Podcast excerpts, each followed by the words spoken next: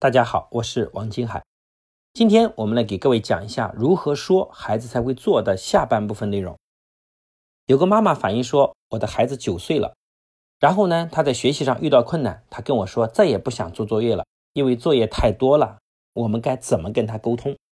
这种情况我们统称为孩子遇到了挫折，遇到了情绪，那么该怎么沟通？所以我们以前讲过化解情绪的四个步骤。第一个步骤叫识别情绪，第二个步骤叫换位思考，表达对孩子的理解，第三个步骤跟孩子共同探讨该如何解决问题，第四个步骤呢，就是鼓励孩子，给孩子以信任和支持。其实各位父母，如果你的孩子提出这样的问题，背后的本质逻辑是因为他有了情绪，而并不是他心里不明白，他要努力。大部分的孩子都是明白的。但是只是在这一刻，他不舒服，他堵了，就像这个河道的淤泥堵住了河道一样。你需要做的不是说把上游的水关了，不是让他不要去学校读书，是把下游的河道清理一下，让水很畅通就可以了。那么第一个叫识别情绪，孩子跟你说他不想写作业，你要说孩子，妈妈能理解啊，你现在遇到了困难，情绪很低落，你会觉得很难受，对吗？孩子说：“是的。”然后第二步，你换位思考，说：“妈妈在读书的时候，像你这么大，也会经常遇到这样的情况，所以妈妈认为呢，这是每个孩子成长中都必须要遇到的烦恼，你也不例外。”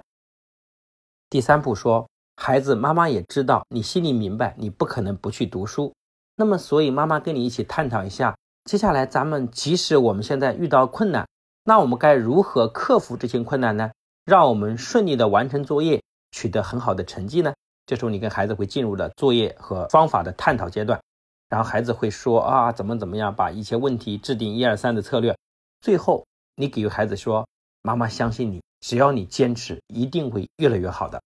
这四个步骤应该是非常简单，但是为什么很多父母做不到呢？是因为很多父母对情绪有错误的认知，他们很紧张，因为紧张他们失控，因为失控他们更加什么，就是。对这个事情上做了很多错误的判断，比如说孩子哭，很多父母说不许哭，而正确的方法应该是跟孩子说，是不是很委屈，然后妈妈理解你，你看这个情绪慢慢就得到疏解了。所以各位父母不要压抑孩子情绪，要化解情绪，这叫疏通河道，把淤泥清除掉，很多水就自然流通了。所以孩子在学习中碰到很多问题，表面上是不想读书或者类似问题。背后的本质原因其实都是情绪问题，